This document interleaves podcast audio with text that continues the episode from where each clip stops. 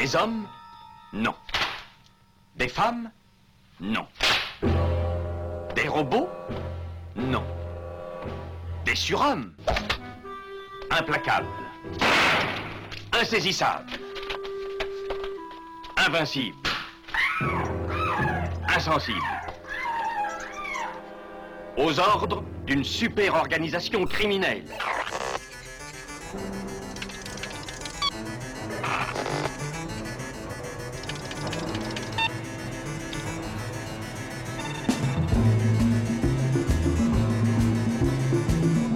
Impossible Rien n'est impossible pour... Culture prohibée. Bienvenue pour ce nouvel épisode de Culture Prohibée. Culture Prohibée, c'est l'émission hebdomadaire de la culture planète du Ciboulot, coproduite par Radiographite, graphite.net et animée par l'équipe des films de la Gorgone, les films de la Gorgone.fr. Culture Prohibée, c'est aussi un profil Facebook et un podcast disponible sur différentes plateformes. Tous les détails sont sur le blog de l'émission culture-prohibée.blogspot.com. Merci, monsieur Fischer. Vous avez beaucoup plus que du talent. Grâce à vous, les véritables dieux exhumés de leurs tombeaux revoient enfin le jour et retrouvent leurs hôtels.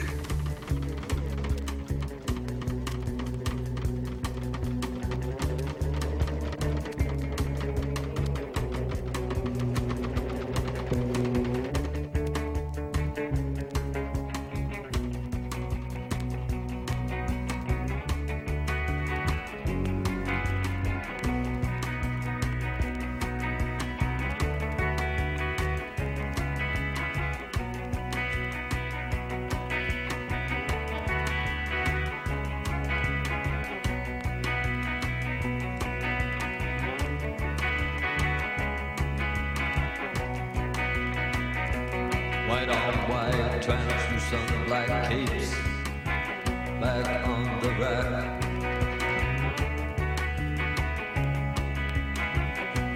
Bella Lugos is dead. The bats have left the bell tower. The victims have been bled. Red velvet lines. The black box. Bella Lugos is dead.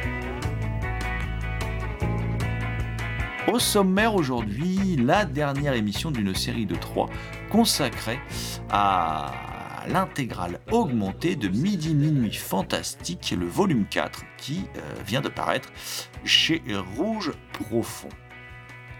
L'auteur de cette euh, intégrale sera à nos côtés euh, pour échanger donc sur son travail, sur la revue, enfin sur plein de choses. Vous allez écouter tout cela, j'en suis sûr, avec beaucoup d'attention. Notre émission est introduite par des sonores captés par Erwan Legac et Daniel Gouillette, que nous remercions. L'équipe de Culture Prohibée tient à remercier tout particulièrement Guy Astic hein, pour son aide sur cette émission.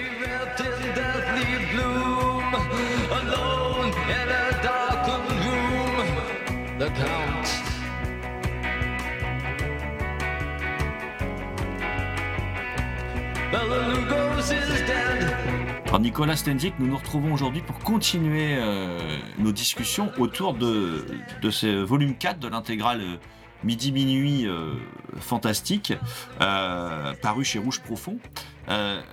Tu, comment dire, on avait évoqué dans la première émission bah, beaucoup de choses sur la conception, le caractère, le caractère inédit aussi de pas mal de choses qu'il y a dans ce, dans ce volume 4. Euh, et on avait terminé notre première rencontre autour de la, la couverture en abordant l'illustre Jean-Claude Romer que nos auditrices et auditeurs ont pu écouter la semaine dernière euh, dans la rediffusion d'un entretien qu'il avait, euh, avait accordé à Denis Chollet pour, pour, notre émission. Justement, moi, je vais revenir sur cette couverture parce que cette couverture, donc avec Dominique et Sandra Julien, Sandra Julien, quand même une euh, euh, vraie prêtresse de l'érotisme à la française, un peu oubliée aujourd'hui, mais euh, moi, je me rappelle avoir été filmé un documentaire sur le tournage du Frisson des vampires qui est tourné dans l'Aisne. hein. Voilà, tourné dans l'Aisne d'ailleurs comme ce film mystérieux hein, euh, qui est euh, qui est sur le DVD euh, puisque j'ai j'ai pu repérer dans les dans, dans les cartons qu'il semblait avoir été tourné dans l'Aisne, à savoir la maison du juge. Euh, on peut avoir des, des doutes sur le fait qu'il est tourné dans l'Aisne, voilà. Euh, et et comment dire euh, cette couverture, alors. En dehors de mettre en avant Sandra Julien, dont, quand je te dis, j'avais été fait faire ces quelques images, on m'en parlait encore dans le village, les anciens se souvenaient d'elle, ils étaient tous amoureux d'elle, et m'expliquaient qu'il y avait euh, une euh, grande protection de son, de, son amoureux de l'époque autour d'elle pour pas que les garçons l'approchent. Voilà. Et cette couverture, alors, en dehors de ces deux actrices, Dominique et Sandra Julien, elle, évoque évidemment Jean Rollin. Jean Rollin, qui est un midi minuiste quand même important. Il a signé une étude sur Gaston Leroux, sur, alors sur les anciens deux derniers numéros, puisque maintenant il y a le 25-26 en plus, mais une étude sur Gaston Leroux très très complète dans les, numéros 23-24, et qu'il est un réalisateur, euh, en tout cas que moi je considère comme important dans, l'histoire du fantastique surréaliste français, euh, qui avec ses moyens à lui a quand même construit une œuvre assez étonnante, assez singulière, assez déroutante et, très pertinente. Et euh, justement, toi, tu publies aussi un, beau texte que tu avais écrit au moment de, son décès. Euh, quel, quel rapport, toi, tu, euh, d'après toi, euh, Jean Rollin, quelle place il tient, voilà, dans le, à la fois pour la revue Midi Minuit Fantastique et à la fois dans l'histoire du, du, cinéma français? Jean Rollin, eh bien c'est l'un de ceux qui a finalement tenu la promesse du Midi Minuisme. On peut le dire comme ça.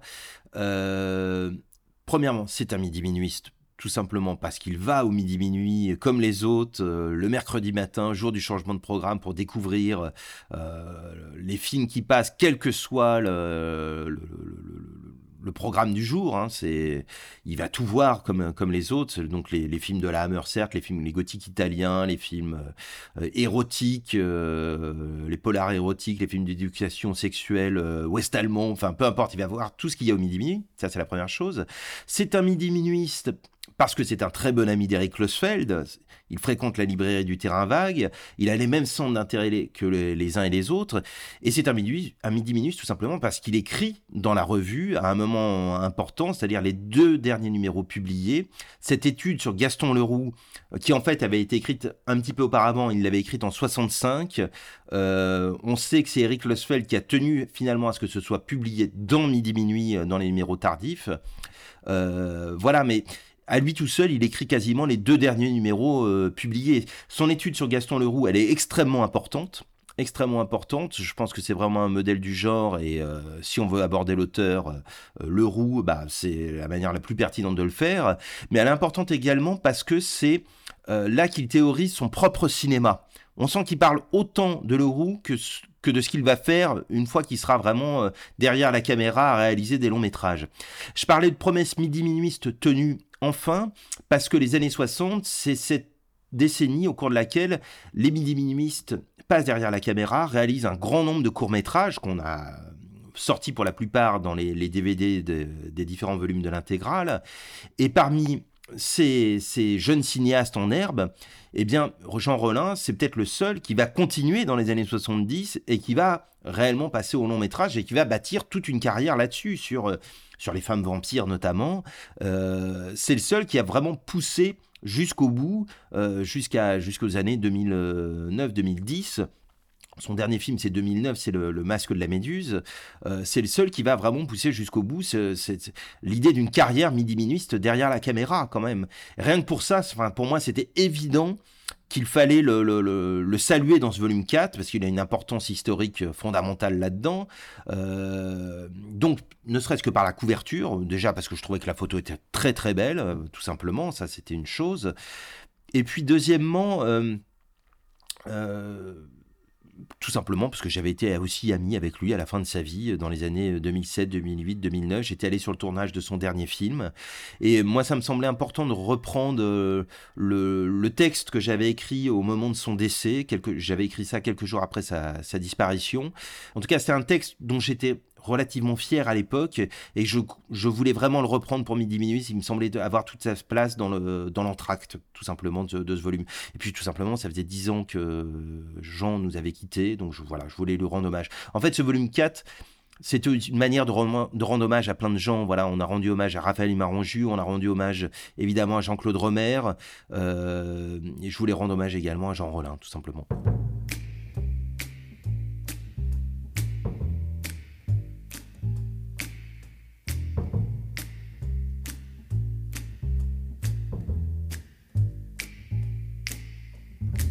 Never know how much I love you. Never know how much I care.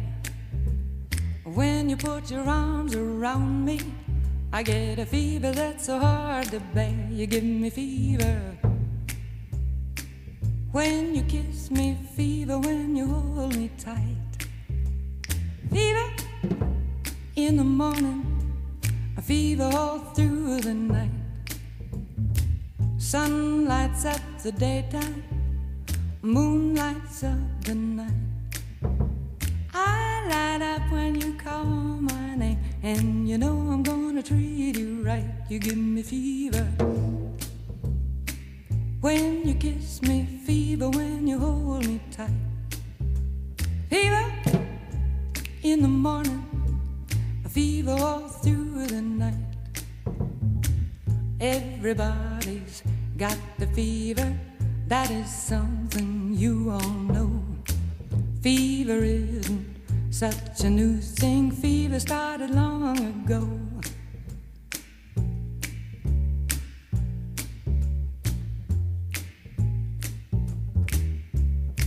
Romeo loved Juliet. Juliet, she felt the same. When he put his arms around her, he said, Julie, baby, you're my flame, thou givest fever.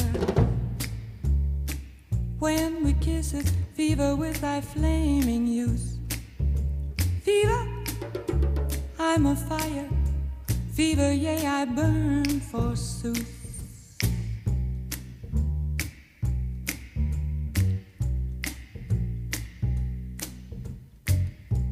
Smith and Pocahontas had a very mad affair.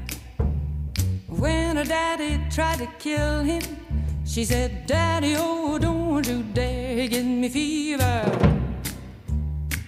With his kisses, fever when he holds me tight.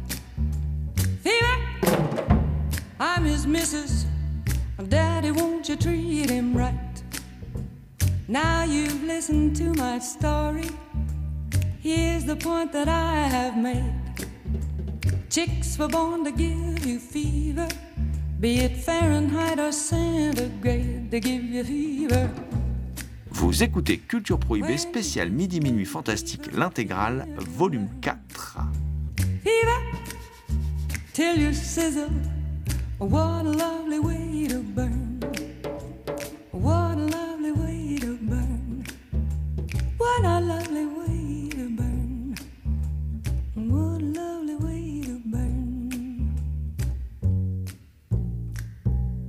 Dans ce volume 4, Nicolas, il y a comment dire une, pépite, une découverte euh, autour d'une des égéries de Jean Rollin, hein, qu'il avait fait jouer dans, son film le plus languin, Les, les- Les démoniaques, euh, à savoir Joël Coeur. Alors Joël Coeur, à l'époque, euh, quand j'avais rencontré Jean Rollin, on, avait tous beaucoup de questions sur Joël Coeur, euh, et Jean Rollin nous disait c'était une fille un peu bohème, un peu artiste, qui a fait quelques films et qui a disparu euh, complètement des, des écrans et je, je, ne sais pas du tout ce qu'elle est devenue. Alors évidemment, on était tous très frustrés.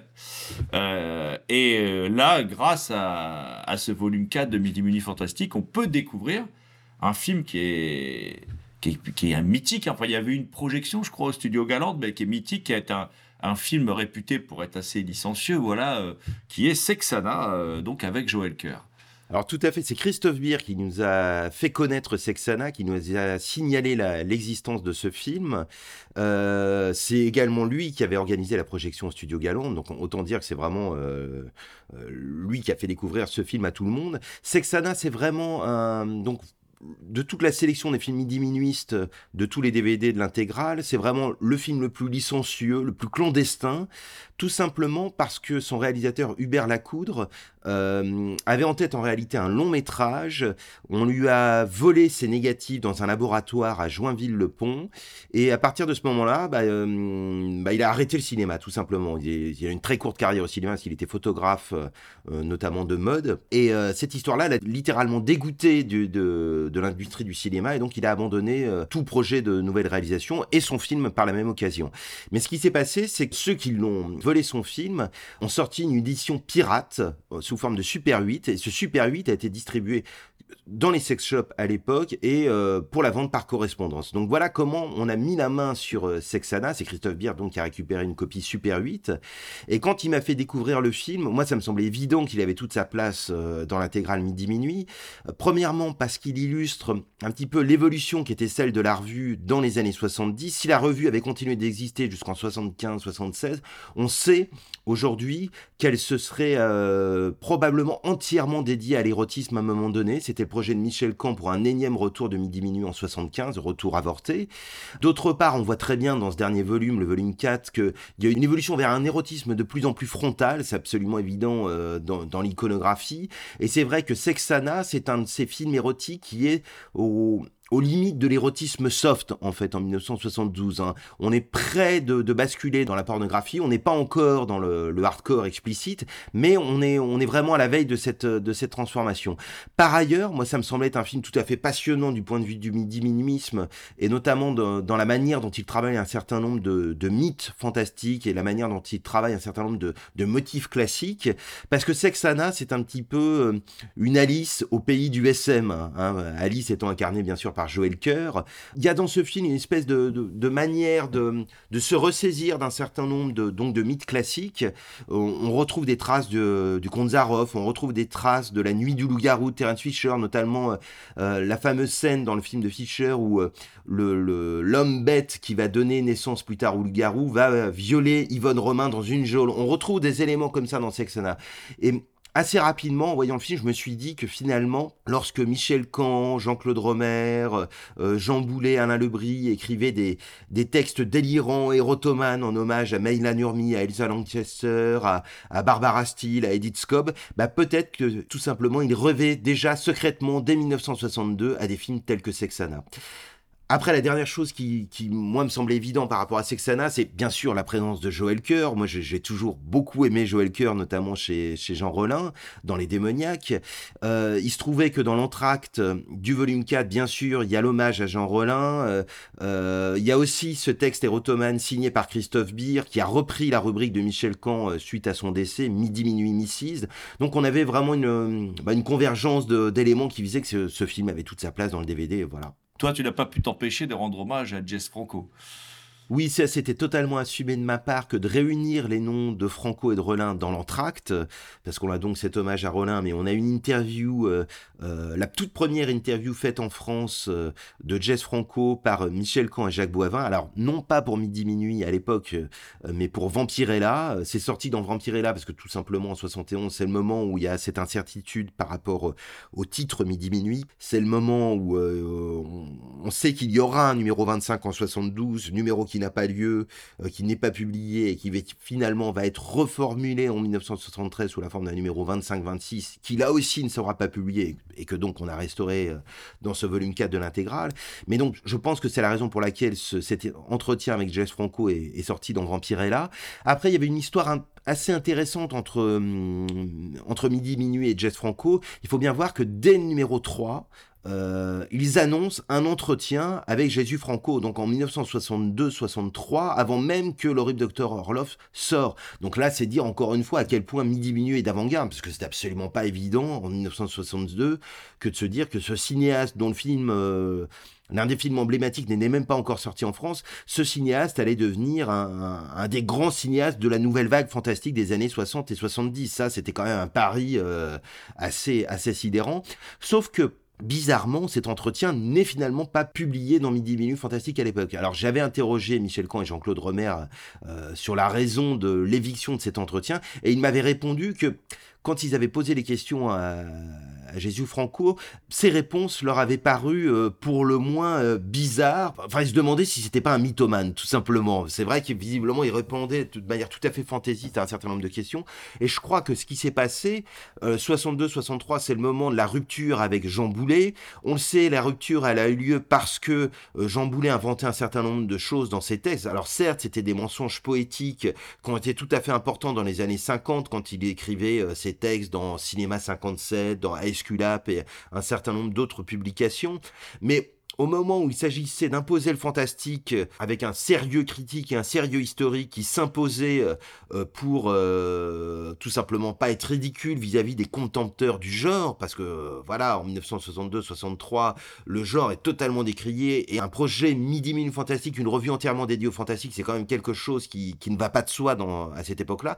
Donc je pense qu'ils n'ont pas publié l'entretien tout simplement parce que euh, ils pouvaient pas prendre de risque, ils pouvaient pas prendre le, le risque de publier un, un cinéaste qui potentiellement euh, mentait dans toutes ses réponses, inventait euh, par exemple ce, cet écrivain David Kuhn qui n'était autre que lui-même. Donc euh, tous ces films étaient censés être des adaptations de David Kuhn, ce grand auteur euh, anglo-saxon que personne n'a jamais lu. Donc voilà, je pense qu'il y avait des problèmes comme ça. L'entretien fait en 71, il, il, est vraiment très très important parce que donc c'est le premier en France. Et puis c'est cet entretien qui va précéder une vague de francophiles qui va être tout à fait importante, la vague des Alain Petit, des Jean-Pierre Bouxou qui vont écrire euh, par la suite dans leur euh, ou dans leurs fanzines respectives, je pense au Masque de la Méduse d'Alain Petit, ou euh, pour ce qui concerne euh, Jean-Pierre Bouxou dans Sex Star System, et, et, donc il va y avoir une francophilie euh, parmi les midi minuistes dans les années 70, qui est quelque part néanmoins hérité de, de midi fantastique, parce que Michel Camp, s'il n'a pas publié l'entretien en 1962-63, en revanche, il a toujours été un, fervent soutien de Jess Franco. Euh, sa critique de l'horrible Dr Orloff en 63 dans le numéro 7, euh, c'est une critique dithyrambique Hein, il va jusqu'à citer Buñuel quand même. Et si par la suite il n'a pas publié d'autres critiques de films de Jess Franco, en revanche, il y a toujours eu un certain nombre de photos. Il y a eu les photos de Dans les griffes du maniaque, il y a eu les photos de des nuits de Dracula, notamment dans le dernier euh, numéro de Midi Minuit, numéro 24 qu'on reprend dans le volume 4 de l'intégrale. Et, euh, et, on sait que Michel euh, n'a jamais cessé de, suivre euh, les films de, de, de Jésus Franco. C'est Jean-Pierre Wixou qui m'a raconté lors d'un festival de Cannes du marché canon en 72, ils se sont enchaînés une dizaine de films de Jess Franco euh, avec euh, une boulimie euh, totale. et donc voilà, il y a toujours eu un, goût pour Jess Franco dans Midi Minuit.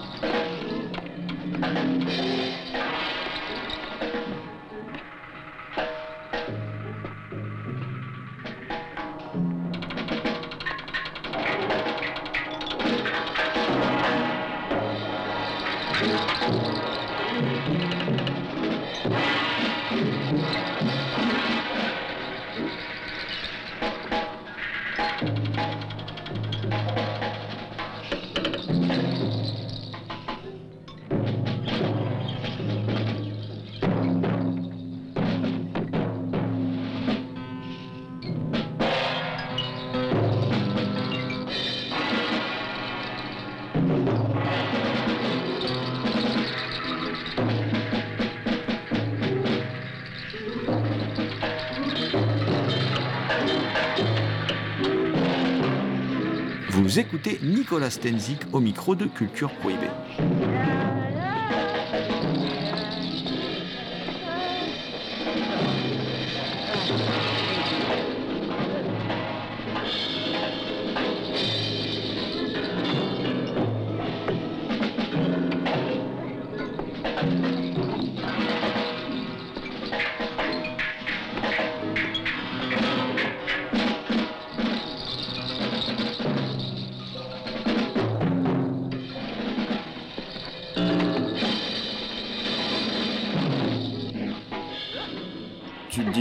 Il y, a eu un travail de restauration. On en parlait aussi dans la, première émission de cette série de trois, euh, consacrée donc au, volume 4 hein, de l'intégrale Midi Minuit Fantastique euh, paru chez Rouge Profond.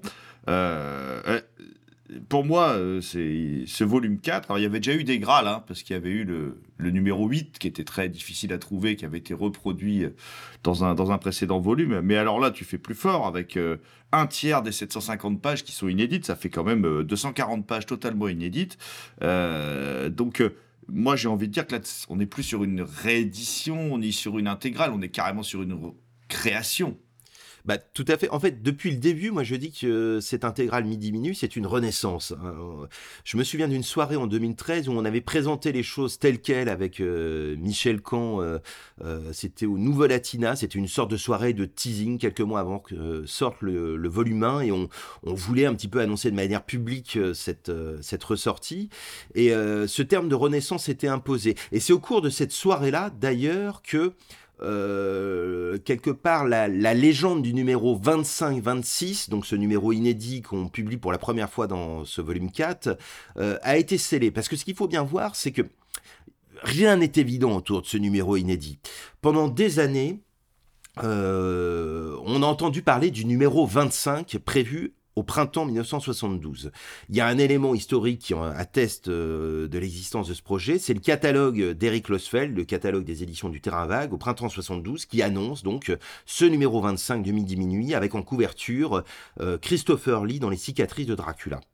Par la suite, on a continué d'entendre parler de ce numéro 25 dans une thèse, euh, celle de René Prédal en 1977, qu'il consacre euh, à Midi Minuit Fantastique. C'est d'ailleurs, euh, petite parenthèse, assez extraordinaire de se dire que cinq ans après la disparition de Midi Minuit, il y a déjà des universitaires qui vont consacrer des thèses volumineuses à une revue comme Midi Minuit. C'est dire déjà l'impact historique et culturel de, cette revue en, temps réel, dès l'époque. hein. C'est quand même, euh, il n'a pas fallu attendre 30 ans pour que des gens commencent à travailler là-dessus.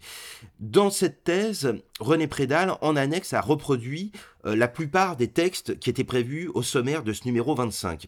Il y avait une longue étude de Francis Lacassin dédiée à Tarzan. Il y avait un texte de Jean-Claude Romer euh, en hommage à, à Boris Karloff, euh, un texte qui s'appelle Le dernier film de Boris Karloff, Invasion Siniestra, donc un film euh, mexicain. Euh, Karloff était mort en, que je dise pas de bêtises, en 69-70. Il n'y avait pas eu d'hommage dans les derniers numéros de Midi Minuit. Donc là, de toute évidence, euh, Jean-Claude Romer voulait euh, quand même saluer le grand comédien de Frankenstein. Il y avait un texte dédié à la télévision, notamment une série qui s'appelle la, Brigade des Maléfices, sous forme de- d'entretien. Il y avait un superbe ensemble de textes dédiés à l'hypergonard, donc l'invention du cinémascope dès la fin des années 20, euh, l'invention du cinémascope par le professeur Chrétien. Alors ça s'appelait pas le cinémascope, ça s'appelait l'hypergonard, avant qu'il ne revende son invention quelques années plus tard aux États-Unis, et ce qui a donc donné lieu au cinémascope avec le premier film dit officiellement au cinémascope La Tunique, un, un péplum, mais donc, donc en réalité le premier film utilisant ce procédé, c'est un film de Claude Antolara qui s'appelle Construire un feu, tiré d'une nouvelle de Jack London. Et ce film qui est aujourd'hui perdu, euh, bah, Claude Antolara euh, euh, raconte son tournage sous la forme d'une lettre. Euh, il y a aussi une lettre de Jean Leclerc qui était l'un des acteurs du, film. Et donc on a, un, ensemble de textes passionnants qui, est vraiment passionnant, oui, du point de vue de l'histoire du cinéma. Donc on avait un certain nombre de textes comme ça et pendant des années on, a donc gardé euh, tous les cinéphiles amateurs de, de Midi Minuit dans un coin de, comme ça de sa tête que ce numéro 25 ça aurait dû être grosso modo ce sommaire-là.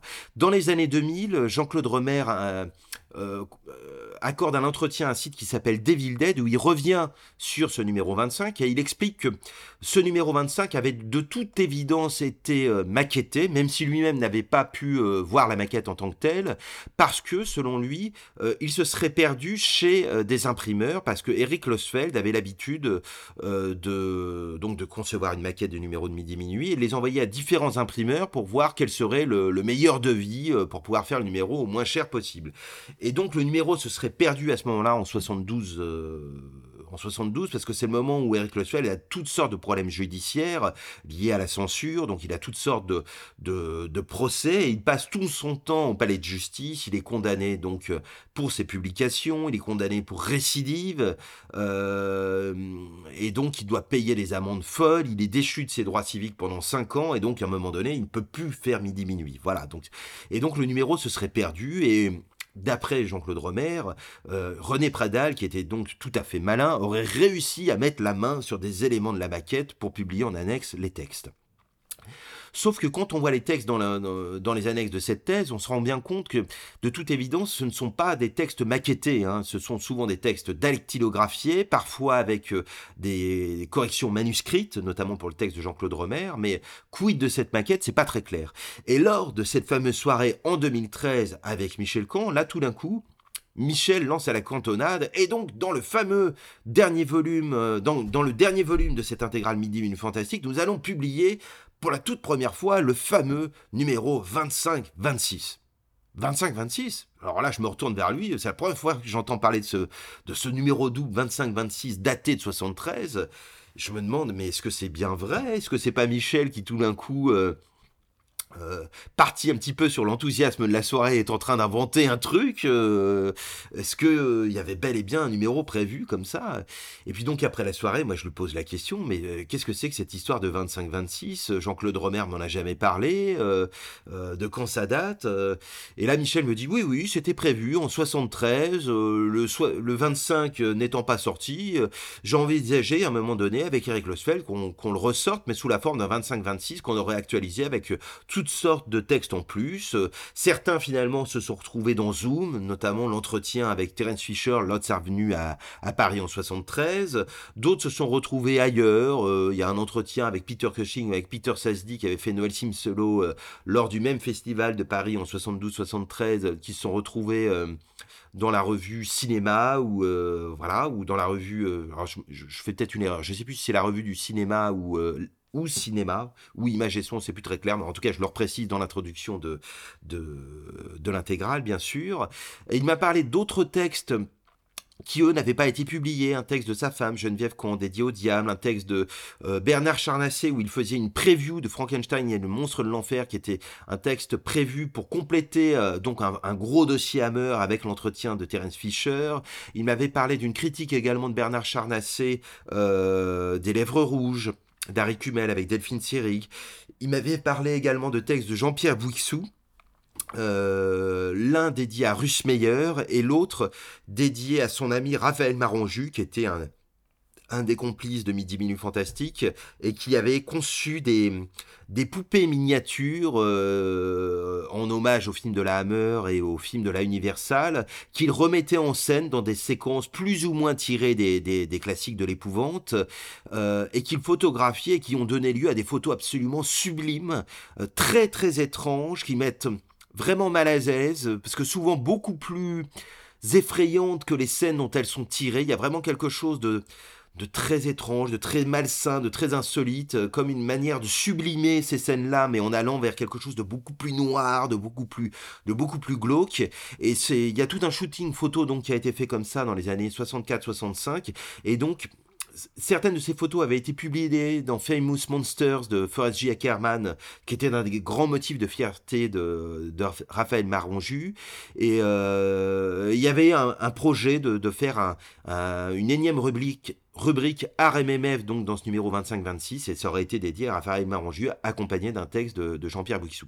Donc il m'avait parlé de tous ces textes-là mais bon, moi, c'était pas très clair dans mon esprit parce qu'il fallait les retrouver. Je les avais pas. euh, c'était assez complexe. Puis un jour, Michel Camp euh, décède. Donc là, on est fin 2014. Et, et puis, bon, je garde euh, dans un coin de ma tête tout ça. Il faut faire le volume 2, il faut faire le volume 3, donc il y a beaucoup de travail. Puis quand vient le travail sur le volume 4, eh bien donc je me retrouve confronté à ce problème du, du numéro 25 ou du numéro 25-26. Et un jour, alors que je travaille à la recherche d'un certain nombre de photos dans les archives de Michel Camp chez sa femme Geneviève, je tombe sur un, un dossier où il y a tout simplement écrit MMF dessus. Je me dis, tiens, ah, formidable, voilà un dossier spécifiquement fait pour MMF. Et là, je l'ouvre et je tombe sur les textes manuscrits. Et je trouve enfin les textes dont Michel m'avait euh, parlé, donc euh, les, textes de Jean-Pierre Buxou, de Bernard Charnacé, de, de Geneviève. Et là, de toute évidence, eh bien, on a enfin un élément de datation, parce que la preview de Frankenstein et le monstre de l'enfer, elle n'a pu être écrite que en 1973, après la venue de Terence Fisher, donc au Festival du film fantastique de Paris en 73. Et donc pour la première fois, on a un élément matériel qui atteste donc de ce projet de numéro double 25-26. Donc là, pour moi, c'était euh, enfin la, le, comment dire, euh, le, top départ pour finaliser ce, numéro 25-26 pour le pour l'intégrale. Et donc je me suis mis en quête de tous les textes qui avaient été publiés ailleurs, qui avaient été euh, tous les textes qui ont été bien sûr reproduits dans la, la- dans la, thèse de René Prédal et j'ai constitué, reconstitué en quelque sorte le sommaire euh, idéal de ce numéro 25-26 et puis à partir de là, une fois que le sommaire était reconstitué que j'avais tous les textes, eh bien c'était euh, comment dire une manière d'imaginer ce qu'aurait pu être ce numéro s'il avait été publié à l'époque. hein.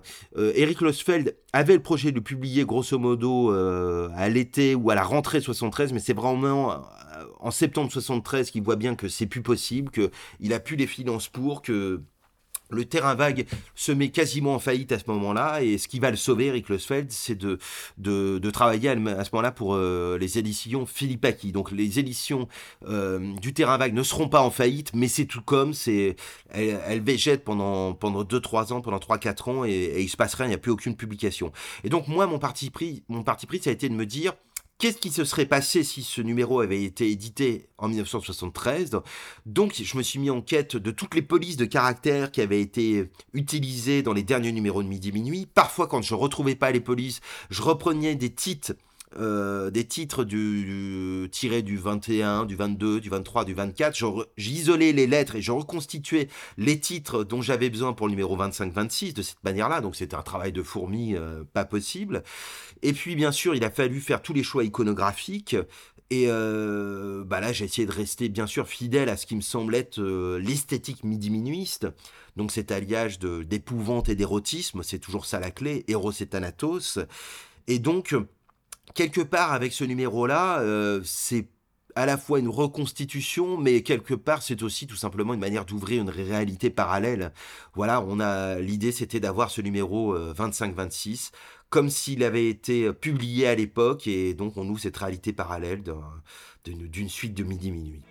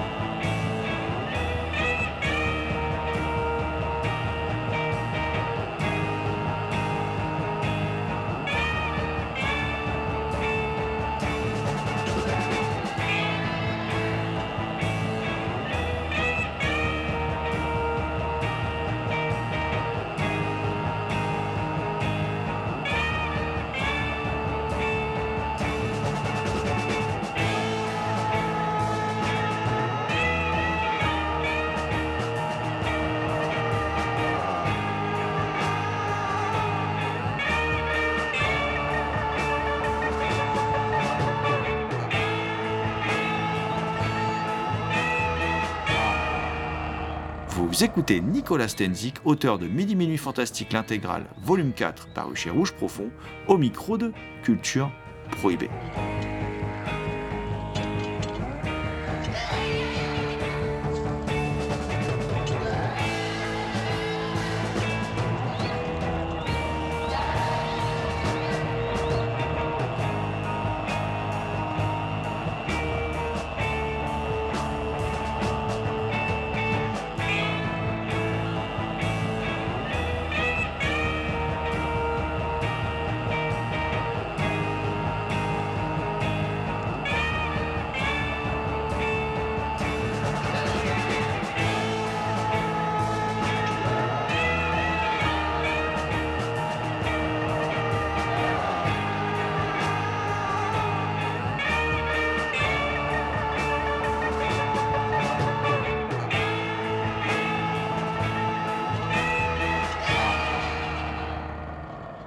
En as parlé à l'instant, il y a, aussi une plume qu'on découvre un peu plus dans ce, euh, dans ce quatrième volume de Midi Minuit Fantastique l'intégrale, c'est celle de Geneviève Collange-Camp. euh, qui, euh, alors on la voit dans le documentaire, elle est très drôle, elle raconte que elle allait à la sortie des sa- salles de cinéma interroger, elle faisait des micro-trottoirs avec une amie à elle, elle allait interroger les, spectateurs, leur, leur posant la, la question, hein, quel est l'effroyable secret du, professeur Hitchcock, voilà. Et, euh, ça, ça c'est vraiment très drôle. Et puis on découvre ses textes. Alors elle a une très belle plume, hein, elle, écrit très bien. Et il y, en a un qui est consacré dans l'en- dans l'entracte hein, à, Barbara Steele, euh, qui s'appelle L'éclat d'un rêve d'opium, qui est un, déjà un titre magnifique. Et, et, à un moment, elle décrit Barbara Steele et, elle dit Barbara Steele, c'est comme un rêve d'Edgar Poe. Alors, Est-ce qu'on peut décrire mieux que ça Barbara Steele? Oui, non, je pense pas qu'on puisse la décrire mieux. Geneviève Caen, c'est une très grande plume, ça c'est euh, absolument évident. C'est devenu une, amie très chère aussi au cours de, de toutes ces années de, à travailler sur l'intégrale midi-minuit. Et euh, si je devais résumer son apport à la revue, euh, ben, je dirais que la revue, en fait, c'est des personnalités très diverses, des personnalités très marquées. Euh, Michel Caen, Jean-Claude Romer, c'est pas du tout les mêmes tempéraments. D'ailleurs, l'un et l'autre avouaient euh, très honnêtement qu'ils n'aimaient pas forcément les mêmes films, et c'est pour ça que leur collaboration a été si, si forte et si prolifique. Mais je dirais que parmi toutes ces personnalités, finalement, c'est peut-être Geneviève qui synthétise le mieux ce qu'est le midi-minuisme. Elle l'a fait d'ailleurs dans un texte fabuleux qui avait été publié dans le courrier des lecteurs à l'époque. C'est sa première participation à Midi Minuit où elle décrit euh, euh, ce qu'est la salle. Le midi minuit, boulevard Poissonnière, où c'est un texte, c'est presque un texte manifeste. hein, c'est- une merveille ce texte, et c'est parce que je crois que euh, tout le monde avait été emballé qu'elle a fini par écrire pour pour midi minuit. Dans quelques numéros après, le texte a été publié, si j'ai bonne mémoire, dans le 14, et elle doit écrire des critiques dans le numéro 15 et le numéro 16. Elle a notamment cette critique de Vierge-Bourreau, qu'elle sous-titre, et c'est formidable, euh, Les demi-vierges. C'est très drôle, voilà. Ces, ces critiques sont fabuleuses, mais finalement, elle avait écrit que deux textes réellement commandés par Midi Minuit. Dans le numéro 25-26, elle avait un autre texte qui, du coup, euh, euh, marquait son retour parmi la, la rédaction de Midi Minuit. C'était un texte dédié au diable de Ken Russell, qui est une des une critique merveilleuse du film et euh, voilà qui ouvre d'ailleurs la revue sur sur la, modernité des années 70 et sur un, nouveau cinéma de genre. euh, voilà, Russell n'a rien à voir avec la Hammer, c'est vraiment autre chose même si on retrouve Oliver Reed, bien sûr. Et, euh, et moi, je tenais dans ce, dernier volume à ce qu'elle écrive un texte aujourd'hui. Au, au tout début de l'intégrale, il était question que Michel écrive un énième texte dédié à, Barbara Steele. C'était prévu euh, pour sa rubrique Midi, Minuit, Mrs. Et puis il n'a pas pu l'écrire parce qu'il est décédé.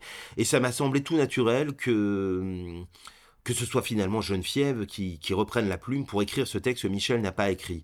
Et je dois dire qu'il y, a- vraiment un triangle amoureux assez étonnant en réalité entre Geneviève, Barbara Steele euh, et Michel. On sait aujourd'hui, il y a eu euh, cette histoire d'amour entre Michel et Barbara Steele à l'époque. Euh, Michel raconte qu'il a, euh, lancé la revue Midi Minuit pour trouver un prétexte pour pouvoir rencontrer un jour Barbara Steele. Et finalement, cette rencontre a bel et bien eu lieu. Et, euh, on sait qu'il s'est passé quelque chose. Hum, mais je trouvais très drôle que ce soit Geneviève qui écrit finalement cette espèce d'hommage érotomane à Barbara Steele parce que un jour euh, du, de l'automne 2016 quand Barbara est venue à Paris et qu'on a pu un soir dîner ensemble Geneviève nous a rejoints. Et j'ai constaté à quel point bah, Geneviève était tout aussi amoureuse que Michel de Barbara Steele. Donc ça me semblait euh, très beau d'avoir un regard féminin et amoureux de Barbara Steele aussi dans ce dans ce dans cette intégrale midi minuit fantastique parce que il y a beaucoup de regards masculins dans Midi Minuit Fantastique, on le sait. Il y avait quand même une majorité d'hommes à aller voir les films en salle ou, à écrire dans la revue. Et je trouvais que c'était important d'avoir un regard féminin sur, euh, sur Barbara Steele, qui plus est avec cette plume formidable euh, qui est celle de Geneviève Caen. Il y a aussi un invité de, choix dans ce, dans ce volume 4 de l'intégrale Midi Minuit Fantastique, c'est John Landis qui signe la préface. Alors on découvre qu'il a, déjà qu'il lisait Minuit Fantastique et que cet Américain l'a découvert, donc ce- cette revue, dans, un, ce qu'il appelle une sorte de, chez un bouquiniste un peu miteux, une boutique un peu miteuse, c'est ce qu'il ce dit, hein, dans cette préface. Préface illustrée en plus par une photo pas très bitou, nous allons dire, pour rester correct. Alors John Landis, oui, c'est assez rigolo la, la rencontre. Moi, je l'ai rencontré à plusieurs reprises dans des festivals, mais euh, la dernière fois, c'était donc au festival du film européen, euh, du film fantastique européen de Strasbourg en 2018. Il était président du jury et, euh, et je m'étais arrangé pour me retrouver un matin dans une séance de presse où je savais qu'il allait être là. Et coup de bol, à cette séance de presse, il n'y avait que lui et que moi.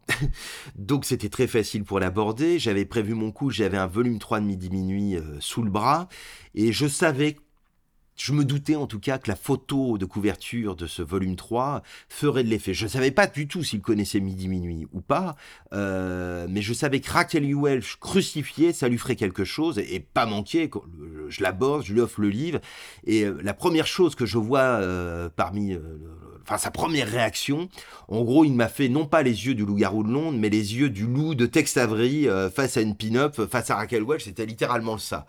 Et donc, euh, il est un petit peu sous le choc de la photo. Euh, là, on se retrouve un petit peu à, à totalement inverser les rôles parce qu'il me demande une, une dédicace du volume. Alors, je suis euh, hyper flatté. Je me retrouve à lui dédicacer le, le bouquin. Je, lui dis très, très honnêtement dans ma dédicace que c'est grâce à lui que je découvre le cinéma et la musique à l'âge de 3 ans parce que mon premier film en salle, c'était les Blues Brothers. Et donc, toute ma passion du cinéma et toute ma passion pour le blues, le rock'n'roll, la soul et tout ce qui s'en est suivi, bah, c'est à lui je le dois, donc je, je le lui dis et je le lui écris. Il est, il est, il est à la fois, euh, je dirais pas flatté, mais étonné que, j'ai pu découvrir le film à 3 ans. Il, il s'attendait pas du tout à un tel impact des Blues Brothers, euh, me dit-il. Euh, je crois qu'il est très modeste sur le coup, en revanche. Et je, moi, je lui explique que, euh, ben, qu'il va y avoir un volume 4 de midi minuit et donc j'aimerais beaucoup que ce soit lui le préfacier pour plein de raisons et il me dit ok pas de problème vu que c'est un volume 4 vous m'envoyez chez moi le volume 1 par la poste, le volume 2 par la poste, et puis ce volume 3 qui est très très lourd, bah, plutôt que je le ramène euh, dans ma valise, euh, à, l'aéroport, etc., bah, vous le reprenez et vous l'envoyez aussi par la poste. Donc je lui envoie les trois volumes par la poste, et puis euh, je crois que c'était peut-être, ça a pris un petit peu de temps, c'est deux ans ou un an plus tard, je sais plus, deux ans plus tard, c'était en 2020. Il a fini par m'écrire la, préface, alors sa préface formidable, parce qu'on retrouve tout son humour, on retrouve, vraiment toute John Landis, et, donc il, il explique effectivement qu'il a trouvé... qu'il a découvert Midi Minuit par hasard à Hollywood Boulevard en d'aller dans les librairies là-bas, les librairies dédiées au cinéma. Et il raconte qu'il était fasciné par les photos, fasciné par tous ces films qu'il n'avait pas eu l'occasion de découvrir aux États-Unis et euh, que même s'il ne lisait pas le français, euh, ben, l'impact des photos était tel que voilà, il a nourri une passion pour Midi Minuit à l'époque.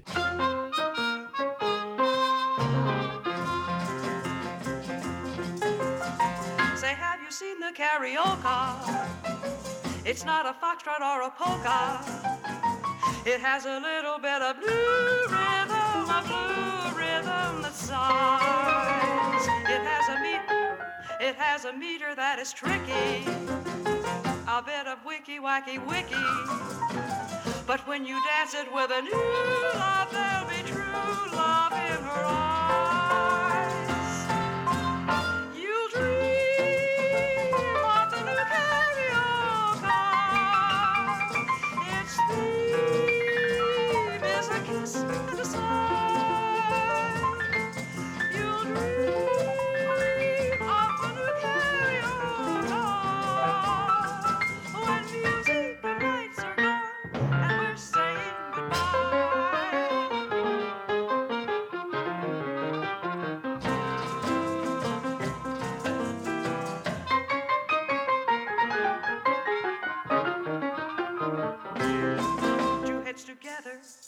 Say are better than one. Two heads together, that's how the dance has begun. Two arms around you, and lips to sigh, I am yours, and you are mine while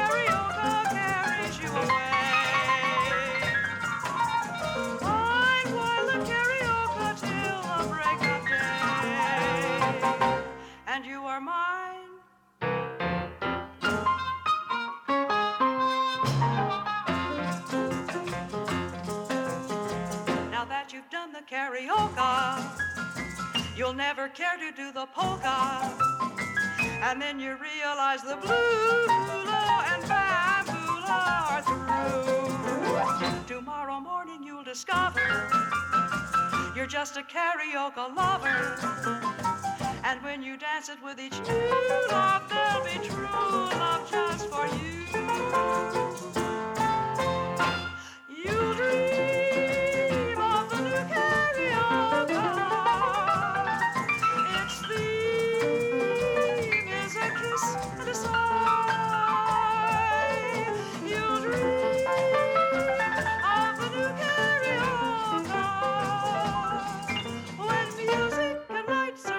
Vous écoutez Culture Prohibée.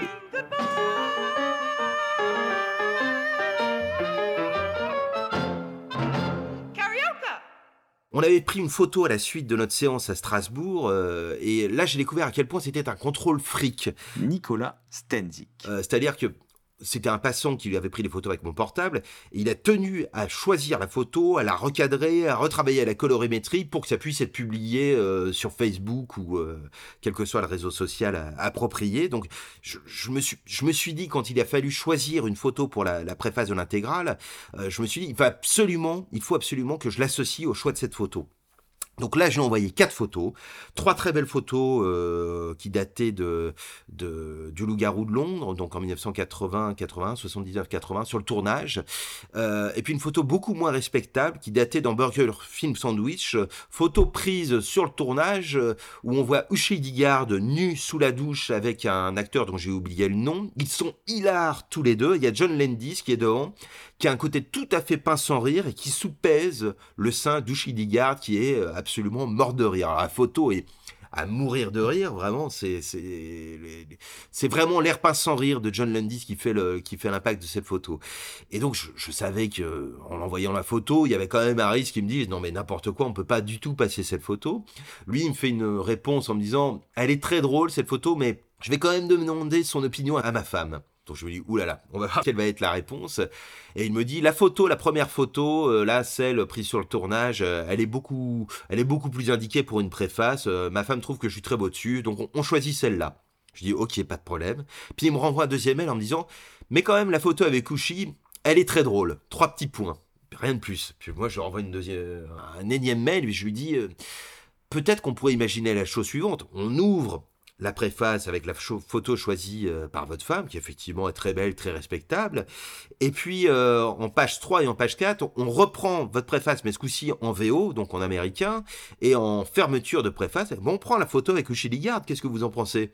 Et là, il me dit, mais formidable, on fait ça, ce sera très drôle. Et euh, voilà. Donc, je lui envoie une espèce de maquette que j'avais fait, euh, euh, d'essai de maquette de, préface, et il valide le truc. Et on a gardé la fameuse photo avec Uchi, alors qui effectivement euh, est pas du tout dans un esprit euh, corseté ou MeToo, mais en même temps, on est dans une autre époque, on est dans les années 70, et il y a une vraie liberté sur les tournages.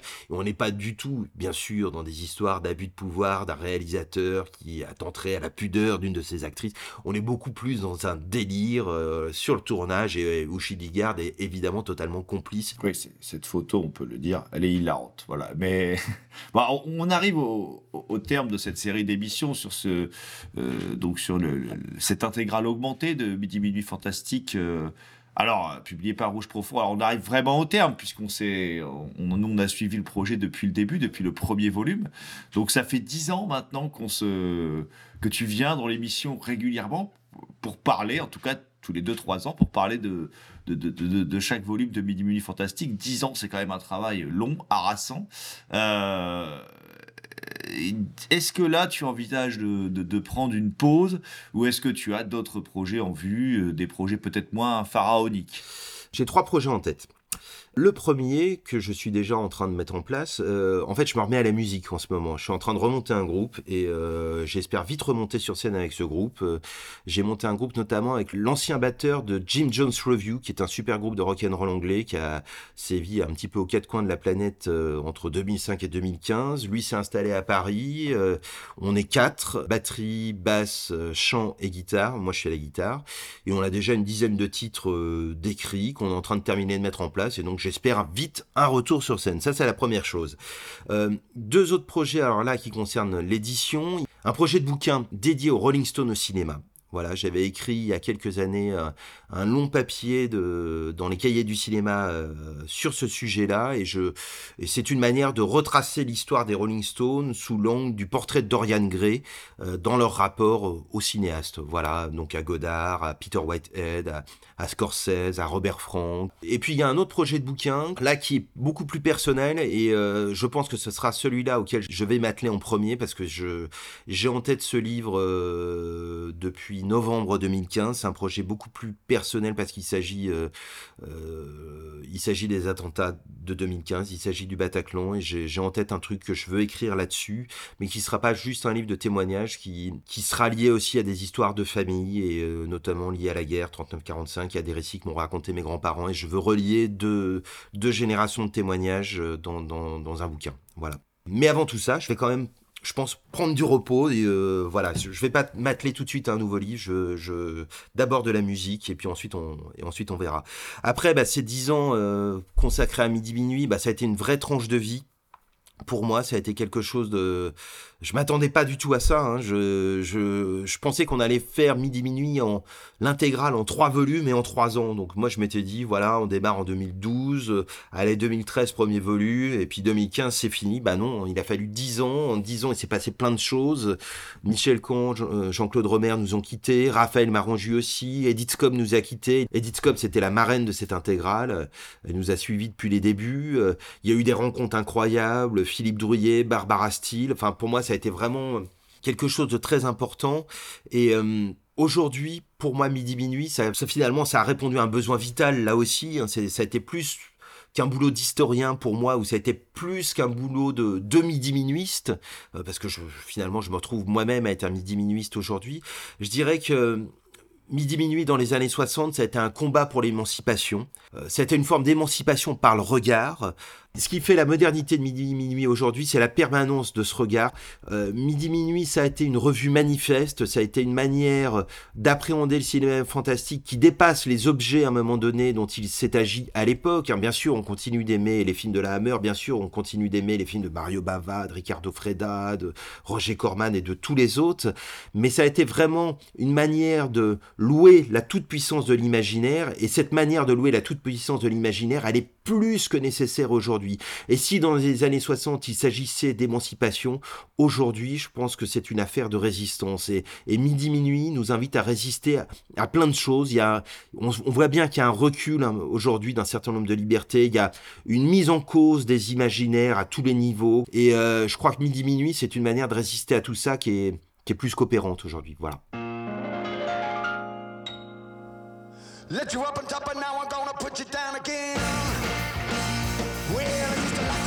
You spread your wings every now and then. Ah, maybe mistake, but I won't do it again.